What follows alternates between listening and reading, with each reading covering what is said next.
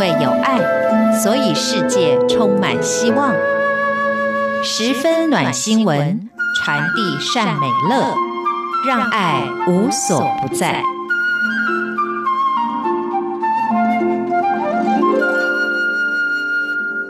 欢迎收听今天的十分暖新闻，我是 Simon 范崇光。播出的主题是再一次机会。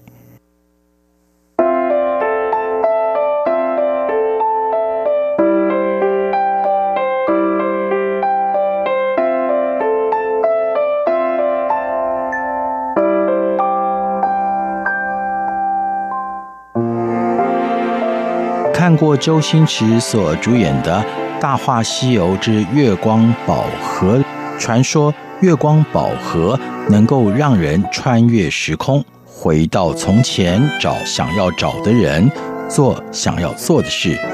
有了月光宝盒，人生就有了再一次的机会。错误可以弥补，遗憾可以释怀，但是在现实生活中，哪里才有月光宝盒呢？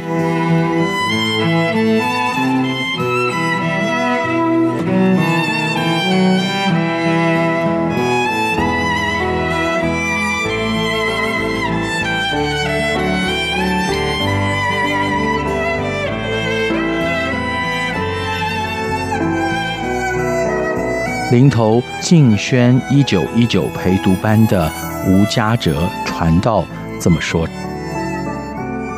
云林是台湾最大的农业县，农业产值高居全台湾第一，但长久以来，农业劳动所得偏低，人力老化，老年人口率与抚养比都高居全台湾第二。云林是全台湾。倒数前三名的贫穷县份，有很多隔代教养，普遍低薪。由于就业机会少，谋生不易，青壮年大量的外移，不止造成隔代教养的状况非常的严重，家庭的教育成功的几率也偏低。故事的主人翁，六十四岁的阿桃阿嬷。她是台湾族人，先生提前退休后却因病去世，有三个孩子，大儿子十九岁就结婚，有四个儿女，结婚以后靠打零工为生，夫妻常常借口工作而不在家。女儿很年轻就生了五个孩子，虽然没有工作，但是常常也看不见人影，而他的小儿子因为交了损友误入歧途，目前正在监狱当中服刑。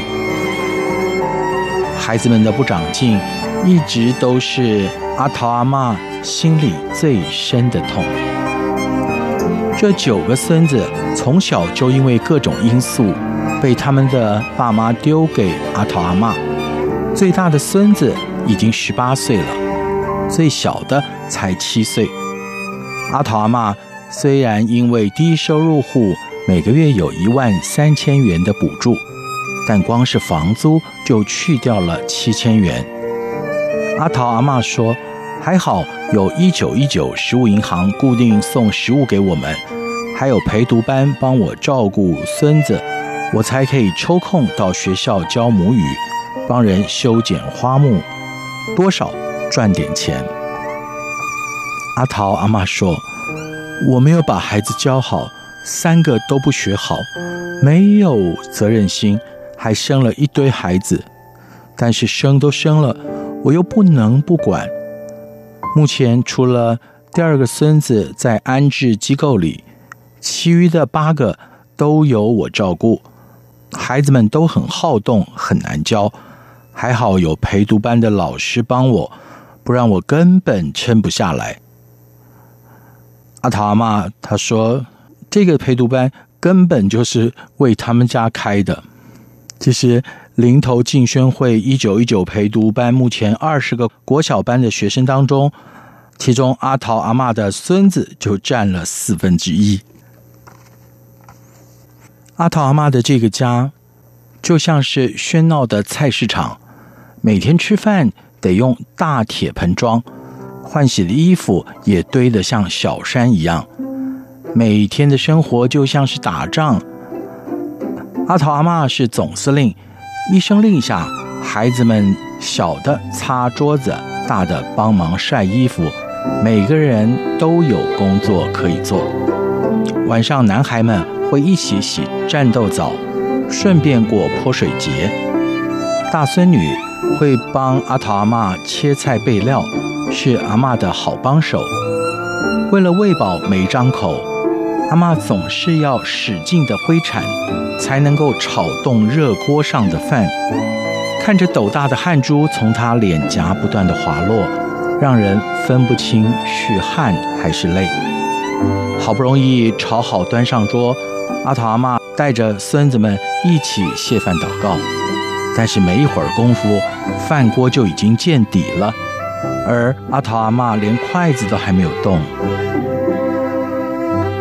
十三年前，阿桃阿妈的先生肝病过世以后，他就把整个家的担子一肩挑起，最高纪录曾经一个人要养十六口人。除了三个孩子、九个孙子，还有女婿、媳妇，连小儿子的女朋友也住进了这个租来的房子里。